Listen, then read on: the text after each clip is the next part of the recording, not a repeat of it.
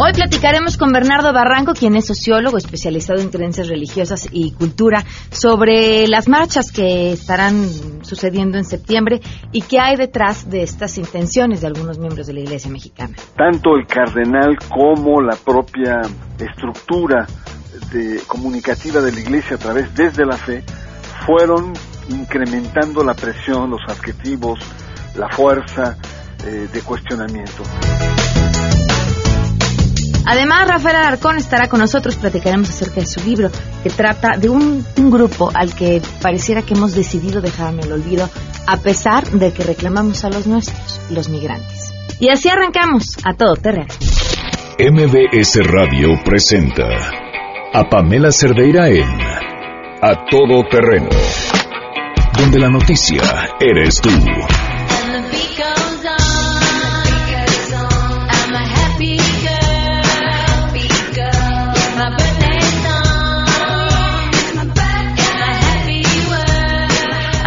Bonita canción. Muchas gracias, Janine. Hoy, el lunes 29 de agosto del 2016. Gracias, por cierto, por sus felicitaciones, aunque llevo festejando desde el viernes y comiendo pastel desde el viernes también. Así no sé a qué ritmo vamos a llegar al próximo año. Muchísimas gracias. Gracias por acompañarnos y también felicidades a todos los que cumplen años el día de hoy. Vamos a estar con ustedes de aquí hasta la una de la tarde y por supuesto tenemos muchísimas cosas que comentar y compartir. De entrada les recuerdo que podemos estar en contacto a través de Twitter y Facebook donde me encuentran como Pam Cerdeira. También podemos estar en contacto a través del WhatsApp donde siempre estoy feliz de poder leer sus mensajes 55 33 32 95 85 es el número de WhatsApp y aquí los leemos, los escuchamos, vemos las fotografías que nos mandan, todo. Muchísimas gracias. Y una vez arrancamos, porque tenemos mucho, vamos con información.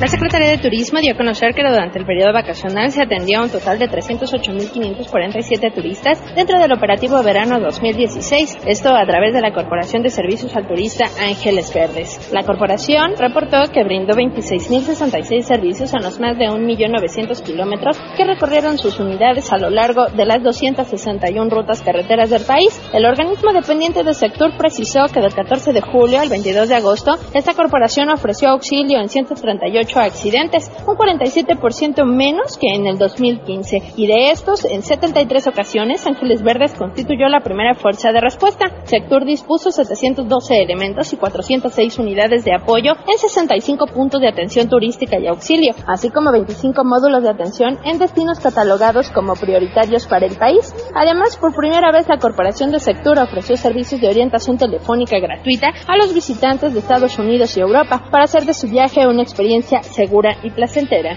informó Marilu Torrano.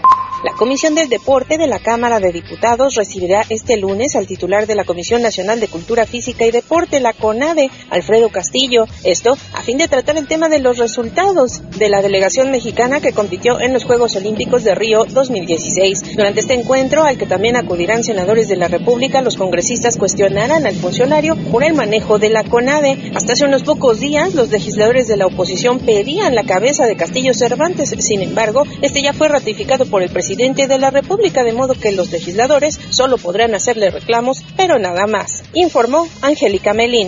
Así es, la Secretaría de Hacienda y Crédito Público anunció un incremento de dos centavos en el costo de la gasolina magna aplicable a partir del próximo primero de septiembre, con lo cual el precio de este combustible llegará a los 13 pesos con 98 centavos por litro. En un comunicado, la dependencia informó que como parte del proceso de transición hacia el libre mercado de combustibles, el costo del diésel también se ajustará en 47 centavos, con un precio de 14 pesos con 45 centavos por litro, mientras que la gasolina premium se mantendrá sin cambios. De acuerdo con la Secretaría de Hacienda, con el ajuste en el precio de la gasolina magna, esta se ubicará en el techo de la banda aplicable durante 2016, por lo que no podrá moverse a un precio más elevado en lo que resta del año, esto al igual que lo que sucedió con la gasolina premium. Para Noticias MBS, Oscar Palacios.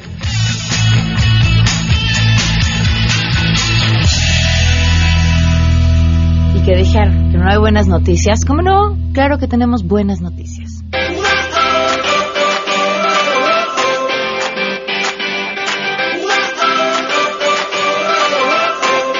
Les comparto esto que publica eh, en hipertextual Alberto Sánchez y me parece una noticia de lo más interesante. Y tiene que ver con una nueva tecnología de impresión 3D que permite que los materiales cambien de forma y luego vuelvan a su estado original. Esto no se había creado antes y es un cambio importantísimo en la medicina e incluso en la investigación espacial. Esta nueva tecnología de MIT que permite la impresión de objetos 3D que son capaces de cambiar de forma o adaptarse, siendo flexibles también en su tamaño. En colaboración con la Universidad de Singapur de Tecnología y Diseño, este material, diseñado para ser impreso en 3D, puede hacer todas estas maravillas que yo les digo, pero apenas está dando sus primeros pasos de forma masiva para aplicaciones específicas y profesionales. Se basa en polímeros con memoria como material de base que además se puede mantener a baja temperatura y soportar cambios hacia otras más altas sin que sufra una degradación significativa y permite la impresión de este material a altas temperaturas en un estado líquido para adoptar una forma específica cuando comience a enfriarse. Eh, y ustedes dirán, bueno, ¿y eso porque es una buena noticia? ¿O como para qué podría utilizarse? De entrada, por ejemplo, puede tener una aplicación directa en, la, en el campo de las farmacias, bueno, farmacológico. Eh, imagínense un medicamento que solo empiece a funcionar una vez que el cuerpo llegue a cierta temperatura, por ejemplo, que tengas fiebre. Y el medicamento está en tu cuerpo, pero hasta que tengas fiebre, hasta que sube tu temperatura, automáticamente el medicamento comienza a funcionar está de lo más interesante nada más pensar hasta dónde podrían llegar con esta nueva tecnología que por supuesto les vamos a compartir a través de Twitter y de Facebook para que para que la puedan ver es muy muy interesante. Vamos una pausa y continuamos a todo terreno. Más adelante A Todo Terreno. Platicaremos con Bernardo Barranco, quien es especialista en religión sociólogo, y nos eh, comentará sobre lo que está sucediendo y ha estado sucediendo en los últimos meses en nuestro país. Tanto el cardenal como la propia estructura de, comunicativa de la Iglesia a través desde la fe fueron incrementando la presión, los adjetivos, la fuerza de cuestionamiento. Queremos conocer tus historias. Comunícate al 5166-1025. Pamela Cerdeira. A todo terreno. Donde la noticia eres tú. Volvemos. Pamela Cerdeira regresa con más en A todo terreno. Donde la noticia eres tú. Marca el 5166-1025.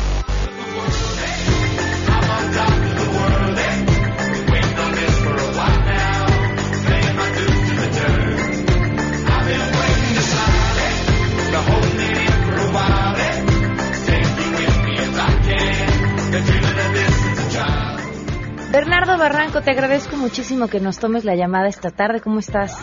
¿Qué tal, Pamela? Buenas tardes. Buenas tardes. Pues, Bernardo, que de entrada queríamos conocer eh, tu opinión sobre lo que ha estado sucediendo en los últimos eh, tres meses desde algunas voces de la Iglesia mexicana y, bueno, y precisar también desde quiénes son, ¿no? Porque no, no todos son iguales ni todos buscan lo mismo. Eh, claro.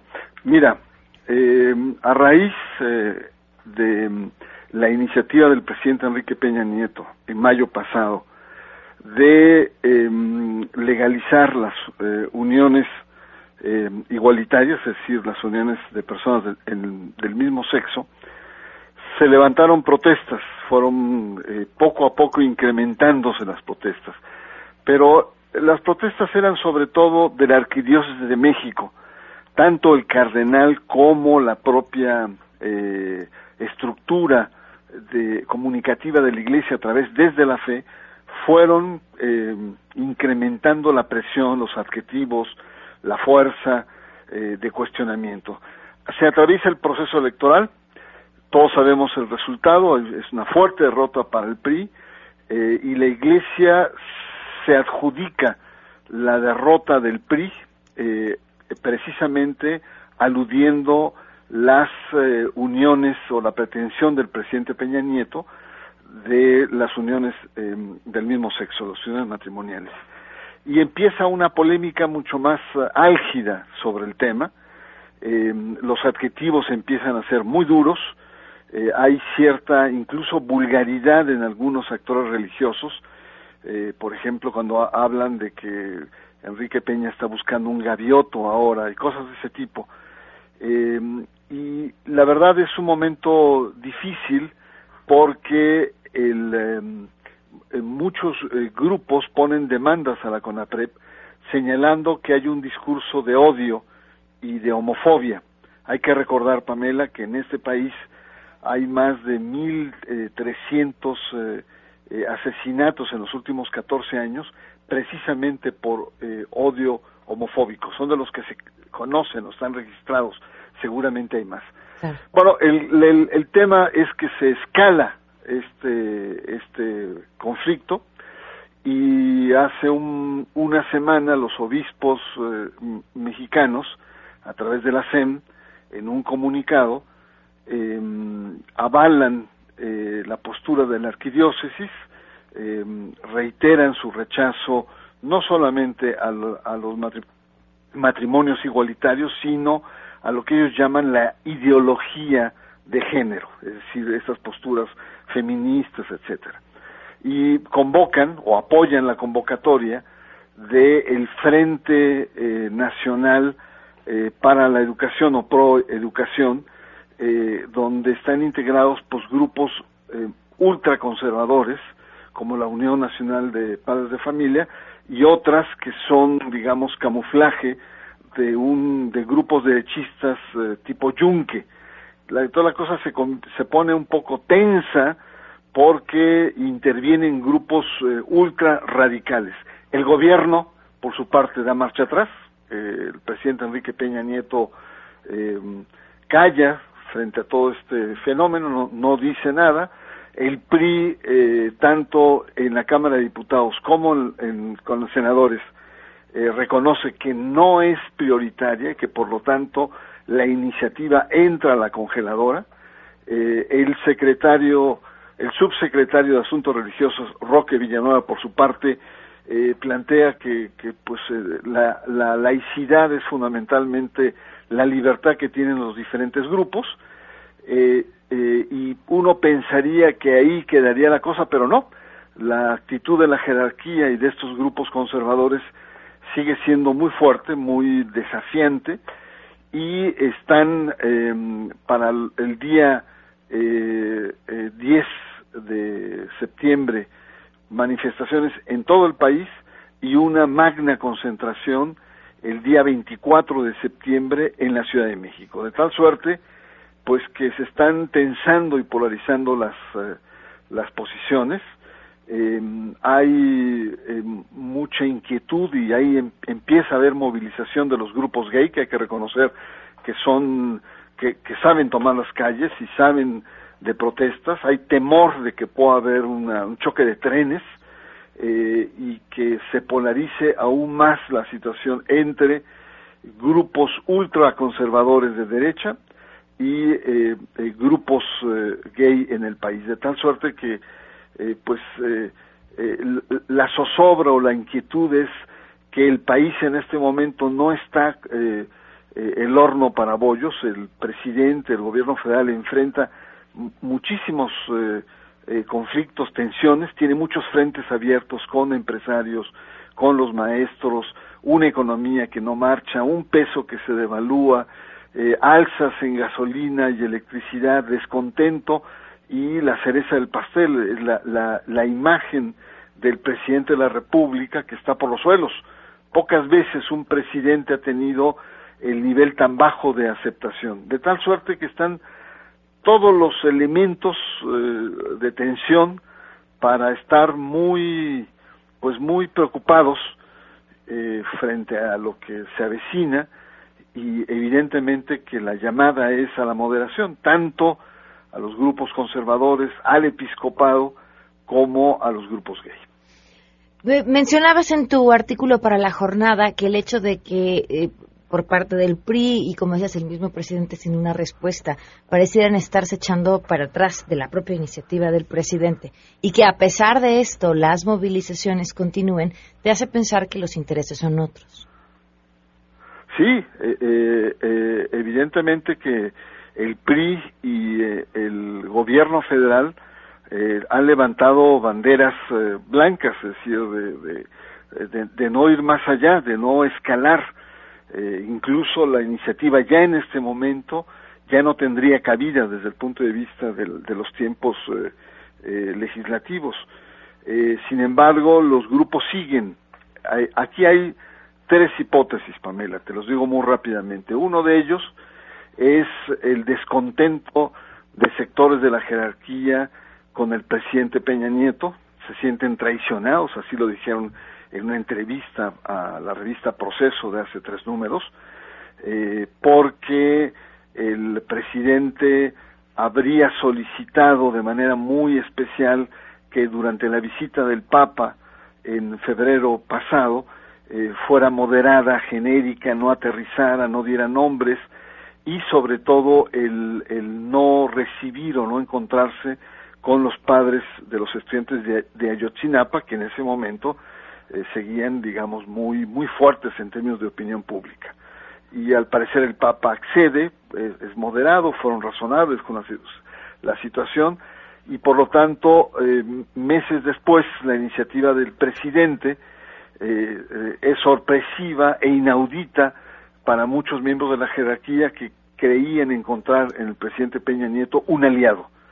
Eh, eh, y este sería una, un, uno de los primeros factores. Un segundo factor está em, situado en el, en el, eh, en el área más política, es decir, la Iglesia tiene una agenda moral, una agenda en donde tiene su visión sobre la sexualidad, los matrimonios, tema del aborto, tema de eutanasia, etcétera, y ve en este momento uh, una cierta eh, debilidad eh, por parte del, del gobierno y debemos reconocer que la Iglesia es muy hábil políticamente porque su lógica es una es una lógica de largo plazo y ve la oportunidad de poder eh, expandir su agenda em, y, al tener esta actitud un tanto más agresiva eh, podría arrancar o negociar eh, con el gobierno federal ciertas demandas que tienen acumuladas. Una de ellas es el tema, evidentemente, de los impuestos, no solamente el no pagar impuestos, que ya está eh, planteado por Hacienda, sino la manera en que se pagan. Em, podría estar planteando la Iglesia el que parte de estos impuestos vaya a las propias eh, asociaciones religiosas, como se hace en otros países como Alemania, como Perú, Argentina, que en tu declaración tú dices una parte va a la, a la Iglesia Católica. eh, la parte educativa es otra de las demandas, introducir eh, catecismo en las escuelas públicas, en fin, la agenda de la Iglesia. Y finalmente un tercer punto que creo que, que, que es eh, importante es eh, el, el, debate que hay a nivel internacional sobre el tema de la familia, la homosexualidad, que lo vivimos con mucha crudeza en el sínodo, en, en las dos versiones que ha tenido el sínodo, tanto el sínodo 2014-2015, donde hay una tensión muy grande y el episcopado estaría situado en el polo más conservador, eh, incluso teniendo, tomando distancia de las actitudes que tiene el propio Papa eh, Francisco, que es mucho más abierto, más generoso, digamos, más pastoral frente al tema de los homosexuales, menos reacio. Sería una especie como de toma de, pose, de, posición por parte de los obispos frente a una polémica eh, internacional que tiene la Iglesia eh, en, el, en el ámbito de, de, la sexualidad, de la familia y de los homosexuales. Aquí hay un, algo que me, que me ha brincado mucho en las últimas dos semanas Así como escuchamos esto que eh, que si la ideología de género, que si la educación sexual, eh, que muchos de ellos están plagados de, de mentiras. Eh, y justo entendiendo que una cosa era lo que sucedía con la arquidiócesis y otra cosa la postura por parte del Vaticano, encontramos un documento del encuentro que tuvo el Papa Francisco, no me quiero equivocar, creo que fue en Polonia, con obispos, y menciona, me llamó mucho la atención que fuera el quien lo hiciera, este punto, el de, en la, es que en las escuelas se les va a enseñar a los niños que pueden elegir ser niño o ser niña y que pueden disfrazarse de lo que quieren. Me llamó la atención que, que esto, que, suena a teoría de la conspiración, que, que busque convencer a una parte de la población que no está bien informada, viniera de la voz quien ha mostrado una postura mucho más mesurada sobre el tema. Eh, sí, eh, yo, lo que te puedo decir en, este debate es que hay como muchos prejuicios a la hora de entrar al debate. Eh, creo que sobre todo los grupos de ultraderecha, en, en, el afán de, de, mostrar músculo y de, de, convocar, están planteando, están falseando eh, muchos datos están hablando de capítulos que no existen en los libros y la Secretaría de Educación Pública eh, ha tratado de, de, poner orden en ese sentido o claridad informativa, así como una serie de prejuicios que, que, que plantean eh, los convocadores de este frente, diciendo que, bueno, pues eh, a los niños o a tus hijos podrían este, ser adoptados por homosexuales, ¿no? Y casi, casi violados es decir, hay como falta de lealtad y de nivel para entrar en el debate. Eh, un debate que pues, evidentemente no es solamente sobre el matrimonio y las uniones igualitarias, sino es un problema o es una cuestión sobre eh, la evolución de las familias, ¿no? Eh, qué entender hoy por familia y cómo visualizarla en un contexto cambiante como el que estamos viviendo, es decir, cuando la Iglesia plantea que la familia solamente es el espacio o es uno de los espacios de procreación, pues es una vieja eh, es una vieja consigna medieval donde había eh, pestes y donde la familia eh, donde los seres humanos eran arrasados por epidemias y tal y por lo tanto el tema de la procreación era un tema central. Hoy no es así, los antropólogos plantean con mucha nitidez que las condiciones han cambiado y que por lo tanto ya no es solo la procreación como el único vínculo en el cual pues los seres humanos se articulan. Hay muchas polémicas, eh, Pamela, que están ahí, pero que eh, el nivel de, de rijosidad, el nivel de subjetividad con la que se están polarizando, y sobre todo por los sectores conservadores, hace que difícilmente se entre a un debate de altura, de nivel, eh, documentado, con serenidad, eh, con eh, em, una actitud, digamos, de, debate, pero de conciliación, de síntesis, y es una especie como de debate primitivo, ¿no? En donde, la verdad, hasta vergüenza el tema sobre el ano, por ejemplo, todo lo que se dio el debate hace un par de, de semanas, ese no es el nivel que requiere el pueblo mexicano para poder debatir cosas tan importantes como sería la, significación de la familia hoy en nuestro país. Eh, eh, por último, Bernardo, tuvimos la oportunidad de platicar con el subsecretario para Asuntos Religiosos de la CEGOP eh, sobre lo que ha estado sucediendo y nos decía, bueno, es que sí se pueden pronunciar, no se pueden pronunciar sobre los grupos religiosos, sobre las leyes, pero como esta es una iniciativa, entonces sí se pueden pronunciar. Ahora, no pueden decir ciertas cosas, pero como lo están haciendo a través de un medio de comunicación como es desde la fe, entonces sí lo pueden decir. Y entonces daría una idea de que, pues de que las leyes están mal hechas o que han encontrado una forma de darle la vuelta y, y, violar los principios de un Estado laico. Mira, Pamela, sí he escuchado a, Roque Villanueva y me parece el, típico modelo del cantinflas, eh, funcionario cantinflas las leyes son muy claras. La ley, el artículo 130 le da dientes al gobierno para eh, cuestionar a las asociaciones religiosas que cuestionen, critiquen las leyes vigentes. Sería una cuestión. Y la segunda, tampoco se les permite el criticar a las autoridades.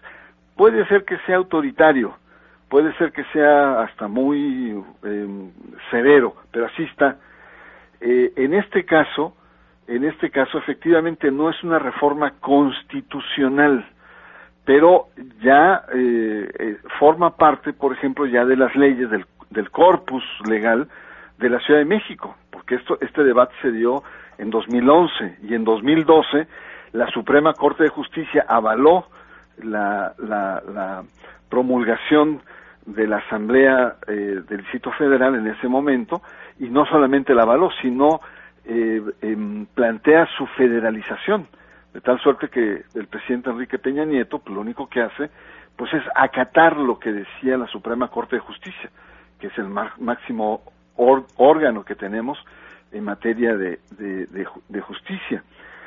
Eh, podría ser que lo que plantea el señor em, Humberto Roque Villanueva eh, sea válido para algunos estados que no tienen esta ley, pero hay varios que ya la tienen. Estoy hablando de la Ciudad de México, estoy hablando de Coahuila, Morelos, Campeche, ya hay varios que han ido avanzando, ya han incorporado en sus legislaciones esta ley. Ahí la pregunta al señor subsecretario es, eh, bueno, cuando vengan a México, ¿no estarán violando las leyes?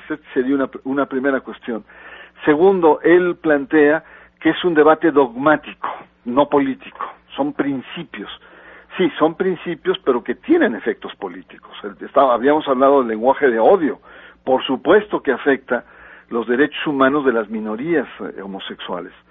Otro elemento que plantea el señor Roque Villanueva, que como es un debate dogmático, pues son las iglesias cristianas y paracristianas o evangélicas que están eh, eh, em, empujando ese tema. Yo diría, no sé si no conozca bien, pero no es homogénea las posturas de la misma Iglesia Católica.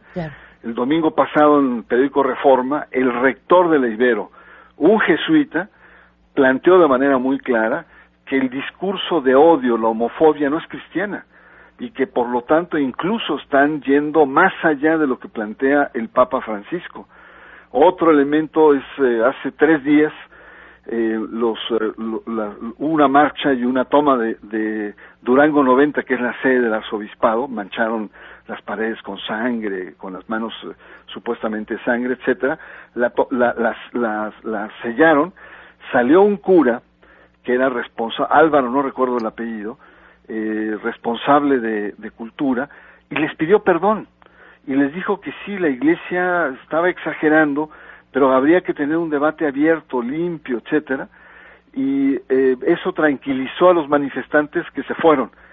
Minutos después, minutos después, Pamela, eh, hay un comunicado de prensa eh, en donde eh, el director desde la fe em, eh, contradice o, o devaloriza lo que dijo este sacerdote diciendo que es una postura personal, pero que la iglesia tiene ya un corpus y que este es invariable. Tal suerte que al interior de la misma iglesia, Pamela, hay diferencias notables, fuertes, como para que gobernación diga que pues es una cosa dogmática, interna, es una discusión filosófica. No, es una discusión profundamente política. Y yo eh, terminaría diciendo que entiendo la postura de gobernación. Gobernación no quiere enfrentarse a la iglesia, no quiere confrontarla y por lo tanto tiene un discurso ambiguo, a, mi manera de, ver, eh, ambiguo, eh, exageradamente moderado,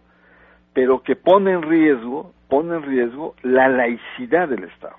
Y, ahí es donde me preocupa, porque lo está, lo está ablandando. La, la laicidad no es anticatólica o antirreligiosa, no es una doctrina, es una herramienta jurídica que permite que diferentes convivan en paz en un país tan diverso y tan cargado de polémicas entre el poder y lo religioso.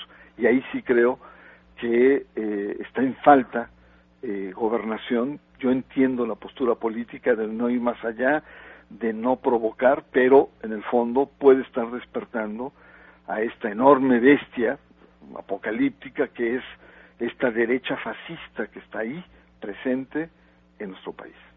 Bernardo, pues con eso nos quedamos y te agradezco mucho que nos hayas tomado la llamada. Al contrario, Pamela, buenas tardes. Muy buenas tardes. Escucharon a Bernardo Barranco. Vamos a una pausa y continuamos a todo terreno. Si te perdiste el programa A Todo Terreno con Pamela Cerdeira, lo puedes escuchar descargando nuestro podcast en www.noticiasmbs.com. Estamos de regreso. Síguenos en Twitter, arroba Pam Cerdeira, Todo Terreno, donde la noticia eres tú. Continuamos. La reflexión a todo terreno. Con Lucía Legorreta. Querido público de A Todo Terreno, quiero platicar sobre este tema, una amistad muy especial, los abuelos. Es cierto que a nadie nos gusta que nos llamen persona de edad, viejos o de la tercera edad, pero también es una realidad el fenómeno de envejecimiento demográfico que se vive en México, demostrado en el porcentaje de las personas en edad avanzada. No solo en nuestro país, sino a nivel mundial. Actualmente el número de personas mayores de 60 años es dos veces superior al que había en 1980. En el 2050 habrá casi 390 millones de personas de 80 años, es decir, cuatro veces más que ahora. El mundo está cambiando y nuestra expectativa de vida va en aumento. Día de hoy quiero enfocarme a una de las grandes oportunidades que tenemos al convertirnos en personas mayores, y me refiero al hecho de ser abuelos. He escuchado decir que son la cereza del pastel, el postre de la vida. Lo que sí es un hecho es que la convivencia actual de tres o hasta cuatro generaciones juntas da lugar a una de las relaciones más simples, profundas e importantes, los niños y sus abuelos. Esta estrecha relación se origina desde el día en que nace el nieto. Los abuelos establecen una conexión única, ya que este pequeño es parte de su hijo o hija y es la continuidad y crecimiento de la familia. Por otro lado, la llegada de los nietos ocurre en una etapa muy distinta cuando ellos fueron padres. Este periodo vital en el que recogen sus años vividos facilita la relación con los hijos de sus hijos. Los abuelos tienen toda una experiencia de vida que los ayuda a sentirse más relajados y a disfrutar más intensamente cada momento en el que conviven con su nieto. En esta amistad especial, el beneficio es mutuo. El niño aporta una visión hacia lo joven, hacia el dinamismo de la vida y la alegría que muchas veces olvidamos los adultos. Los niños de hoy son más despiertos y obligan a los abuelos a estar más activos. Por el otro lado, los abuelos aportan seguridad, tranquilidad y contención a sus hijos y a sus nietos. Estos últimos ven en sus familiares mayores un ejemplo, una forma de hablar y de elevar la voz, distinta a los padres, que a veces están sobrepasados por el trabajo y las circunstancias. En nuestro mundo que envejece rápidamente, las personas mayores y en especial los que son abuelos desempeñarán un papel cada vez más importante. Soy Lucía Legorreta, presidenta de CEFIN, Centro de Estudio y Formación Integral de la Mujer. Puedes encontrarme en www.lucialegorreta.com y en Facebook Lucía Legorreta. Muchísimas gracias. Si tienes un caso para compartir, escribe a todoterreno.mbs.com. Pamela Cerdeira es a todoterreno. En un momento continuamos. Pamela Cerdeira está de regreso en A Todo Terreno. Únete a nuestra comunidad en facebook.com, diagonal Pam Cerdeira. Continuamos. Día con 44 minutos. Qué agradable conversación estoy teniendo. Y todavía no arrancamos al aire, imagínense, con el doctor Rafael Alarcón. Él es profesor investigador del Departamento de Estudios Sociales del Colegio de la Frontera Norte. Y me comparte, nos comparte aquí para platicarlo, esta eh, publicación que parte de una investigación que hizo en el 2008 y de ahí se desprenden dos libros, uno en español y otro en inglés, que se llama Mudando el Hogar al Norte y es una investigación interesantísima sobre la integración de los inmigrantes mexicanos en Los Ángeles. Bienvenido y gracias por acompañarnos. No, pues muchas gracias a ti, Pamela, por la invitación. Y quiero nada más aclarar, porque si no mis coautores ah, sí, se enojarían mucho. Luis Escala Rabadán y Olga Odiers, Odiers, Odiers Ortiz, eh, que también forman parte de, de, esta investigación, que vaya, era lo que te decía cuando veía el libro, esto les ha de haber llevado un rato importante. Sí, fue, fue un trabajo que nos llevó mucho tiempo, y, pero muy interesante, por eso, por eso lo hicimos. Como te decía, el libro salió publicado por el Colegio de la Frontera Norte en 2012 bajo el título Mudando el Hogar al Norte y ahora, en 2016, eh, sale publicado en inglés bajo el título Making Los Angeles Home y tengo que decirlo bajo la editorial que se llama University of California Press, que es la editorial más importante eh, del mundo que publica libros sobre inmigración por eso estamos contentos por eso y fue se logró esta publicación en inglés pues porque nos pasamos digamos el, la evaluación el dictamen y también contamos con la colaboración de nuestra institución que nos ayudó en la traducción. ¿Qué encontraron en esta investigación? Pues bueno, lo más importante es que este es un tema, el tema de la integración es un tema tradicional de la Academia de Estados Unidos, porque precisamente la investigación se tiene que hacer en Estados Unidos. Nosotros eh, como investigadores que residimos en la frontera, en Tijuana, quisimos hacer este, este estudio para ver qué podíamos encontrar. ¿Qué podemos encontrar? respondiendo a tu pregunta, ¿qué encontramos? Lo más importante. Para mí, lo más, lo más, este, eh, que, lo, que no esperaba fue que encontramos que, en primer lugar, hay una población mexicana muy grande que ya está establecida en Estados Unidos. Esto por resultado de las leyes de inmigración de Estados Unidos, la construcción de muros que ya no permite la circulación de personas. Pero lo que a mí sí realmente me, llamó mucho la atención fue que nuestras 90 entrevistas con migrantes de Zacatecas, Oaxaca y Veracruz, nos, nos dijeron en 2008 que ya no querían regresar a México, por dos razones. Una, la violencia de México. A pesar de que muchos de ellos eran indocumentados y que en ese tiempo ya la deportación masiva era un problema muy grave, eh, querían quedarse en Estados Unidos, se sentían más seguros, y la otra razón por el rechazo al sistema político mexicano. A pesar de que vivían en un sistema político que los rechazaba a ellos también. A pesar de eso. Sentían, en este caso, Los Ángeles, lo sentían como su hogar. Esa es la, otra cosa. Los Ángeles es un, una metrópoli mucho más acogedora que otros estados, ¿no? De como, eh, digamos, eh, Arizona, sí, lejos. O... pareciera que recuperamos el territorio, dirían a lo chino, pero pues no, lo recuperamos a lo, a lo, mexicano.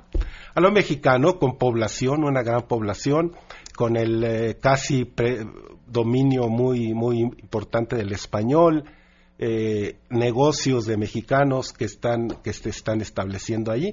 Sí, eh, obviamente existe eso, pero de cualquier manera, eso, es, es una metrópoli mucho más acogedora este, por su historia, ¿no? Pues fue primero una ciudad española, luego una ciudad mexicana y ahora una ciudad estadounidense, pero en sentido estricto es como la tercera ciudad mexicana después de la Ciudad de México, Guadalajara con más mexicanos. Entonces, yo siempre digo que es la ciudad mexicana en el exterior. ¿Analizaron, o bueno, platicaron con personas cuyo origen eran Zacatecas? Oaxaca. Oaxaca y Veracruz. Y te preguntaba fuera del aire, ya no llegamos a ese punto, si habías encontrado eh, diferencias en la forma de adaptarse y de hacer esta, esta ciudad como suya, dependiendo del origen del que venían. Sí, eh, hay, hay, diferencias notables entre estos tres grupos. Eh, lo que nos resultó muy claro es que los zacatecanos son los mejor integrados, digamos en términos de empleo, en términos de ingresos, en términos de eh, estatus migratorio. Hay un porcentaje más alto que son residentes permanentes legales y ciudadanos que los otros grupos. Eh, los que están en una situación mucho más precaria, más difícil, son los veracruzanos, porque son los que llegaron eh, ya tarde. Y digo tarde especialmente tarde después del año 1986, que en la historia de la migración mexicana es clave. Es el año de la reforma a la ley de inmigración cuando se dio una ah, amnistía muy grande, donde más o menos 2.300.000 mexicanos pasaron de ser indocumentados a residentes permanentes. Los veracruzanos ya no llegaron. Entonces, esto nos muestra que si bien los mexicanos trabajan mucho, este, hacen ahorros, compran casas en, un porcentaje muy alto. Sin embargo, su integración y por tanto su avance económico no se logra si no son eh, residentes, legales. Exactamente. Y el porcentaje de los connacionales allá que no son residentes legales, me imagino, es altísimo. Es altísimo. Los mexicanos eh, hay más o menos de 11, mi, 11 millones y medio quizás casi 7 millones son indocumentados. Pero bueno, eso es parte de la historia, es la geografía también, ¿no? Este, es, si, si, vamos a la historia de la migración, Estados Unidos, y quiero decir, tanto gobierno a través de sus políticas como los empresarios, los eh, empleadores, motivaron esta migración, ¿no? Desde hace más de 100 años. Entonces, esto esto La historia misma de Estados Unidos está Pues sí. basada en la migración y, y de y si hablamos de nuestro país también, ¿no? Finalmente todos somos o hemos sido en algún momento de nuestra historia familiar migrantes. Exacto. Por eso hay que conocer bien la historia y no sorprendernos ahora de, de actitudes, obviamente, como la de Trump, que se sorprenda que haya tantos indocumentados, cuando hay que ver que, que- que- qué papel ha jugado, por ejemplo, la ley de inmigración, para no ir ya solo con los empleados. Por la ley de inmigración se promovió la migración mexicana, ¿no? Y de hecho hay, hay eventos en la historia de la migración donde aparentemente, o yo diría, se viola la ley de inmigración para hacer posible la, la migración mexicana. Ahora, entre eh, de estos, nos decías 11 millones, hay 7 millones eh, que, no, que no están de forma legal. ¿Qué, qué hay para ellos ante, ya déjate que, que Trump eh, se nos haga la boca chicharrón llegar a la presidencia, pero sí a esa semilla que ha sembrado de odio, de, de separación, de estigma sobre la comunidad mexicana? Bueno, este, yo creo que, que- o sea, tú dices, ¿qué pasa con esta ¿Qué- ¿Qué les población? espera? Ok. Yo sinceramente creo que sea Trump o la señora Hillary, no va a cambiar mucho. Sea, al final lo que está pasando ahora con Trump, que está este, corrigiéndose y, y queriéndose abrir a los migrantes, lo- pero lo que espera es, yo creo que algo muy grave, porque hay un sector creciente en Estados Unidos que rechaza de una manera virulenta la migración indocumentada y que obviamente encontraron en Trump un vehículo muy muy muy muy útil para ellos. Entonces, eso va a crecer. Eso va a crecer. Hay hay una hay una población que que, es- que rechaza completamente esto. Por otro lado, algo que también es muy grave es un sistema eh, masivo de deportación, que curiosamente en México no le ponemos mucha atención. Pero es una deportación ya no solo de las personas que son aprendidas en el cruce fronterizo, son es una deportación que en inglés ellos le llaman removals, que es una deportación formal, que tiene consecuencias legales para el futuro. Y yo he hecho la, cuenta, por ejemplo, entre eh, 1998 y el 2014, Estados Unidos ha deportado formalmente a más o menos 3 millones y medio de mexicanos. Fíjate, 3 millones y medio. Estamos hablando, nos decías, de un universo de 11 millones. Sí. O sea, ahí ya hubo una gran, una gran rebaja del- de, esos, de esos 7 millones. que se encontraban in- de forma eh, sin papeles. porque entonces, es la palabra. entonces eh, esta, esta es una amenaza muy grave porque están, y nosotros en la frontera lo vemos, porque estamos hablando de personas que tienen una larga residencia en Estados Unidos, que tienen familias, que tienen empleo. que tienen hijos nacidos en Estados Unidos. Exactamente, muchos de ellos tienen hijos nacidos en Estados Unidos. Entonces, este es un sistema que yo creo que sea la señora Clinton o Trump va a proseguir. Ok. Este libro lo puede conseguir nuestro público. Sí, y, y gracias por el comercial. Eh, se puede No te conseguir. a la salida, no te preocupes. Se puede, se puede conseguir en inglés. Que la versión en, in- en inglés es un poco más concisa porque después de pu- publicarlo en español, este, lo hicimos en inglés, entonces eh, quedó, digamos, un poco más concisa. Pero en español se puede conseguir a través de la página del COLEF, del Colegio de la Frontera Norte, y, y se puede, lo envían muy fácil, se puede conseguir muy fácil. Ah, perfecto. Mudando el hogar al norte es la versión en español y. Making Los Ángeles Home es la versión en. Exactamente. Perfecto, pues te, te agradezco mucho, Rafael, que nos hayas acompañado el día de hoy. Y No. queda abierta la invitación, creo que es un tema bien importante que tenemos que platicar, no solo de nuestros migrantes en Estados Unidos, sino los de Centroamérica que pasan por aquí y el trato que les damos. Sí, ese es un tema que deberíamos de tratar y pues muchas gracias por esta invitación. Gracias por habernos acompañado. 12 del día con 56 minutos, me despido. Gracias a ustedes por haber estado con nosotros. Ya mañana les platico un poco del maratón, que ya no dio chance de platicar, eh, pero bueno, mientras tanto, felicidades a todos los que ayer dejaron las piernas y el corazón en las calles de la Ciudad de México. Soy Pamela Cerdeira y mañana en punto de las 12 del día nos escuchamos. Qué linda está la mañana. Que llevo festejando desde el viernes también, gracias por eso. venimos todos con gusto y placer a felicitarte. El día en que tú naciste, nacieron todas las flores. Y en la pila del bautismo cantaron los ruiseñores. Ya viene amaneciendo. MBS Radio presentó a Pamela Cerdeira en A Todo Terreno. Te esperamos en la siguiente emisión, A Todo Terreno, donde la noticia eres tú. MBS Radio, en entretenimiento, estamos contigo.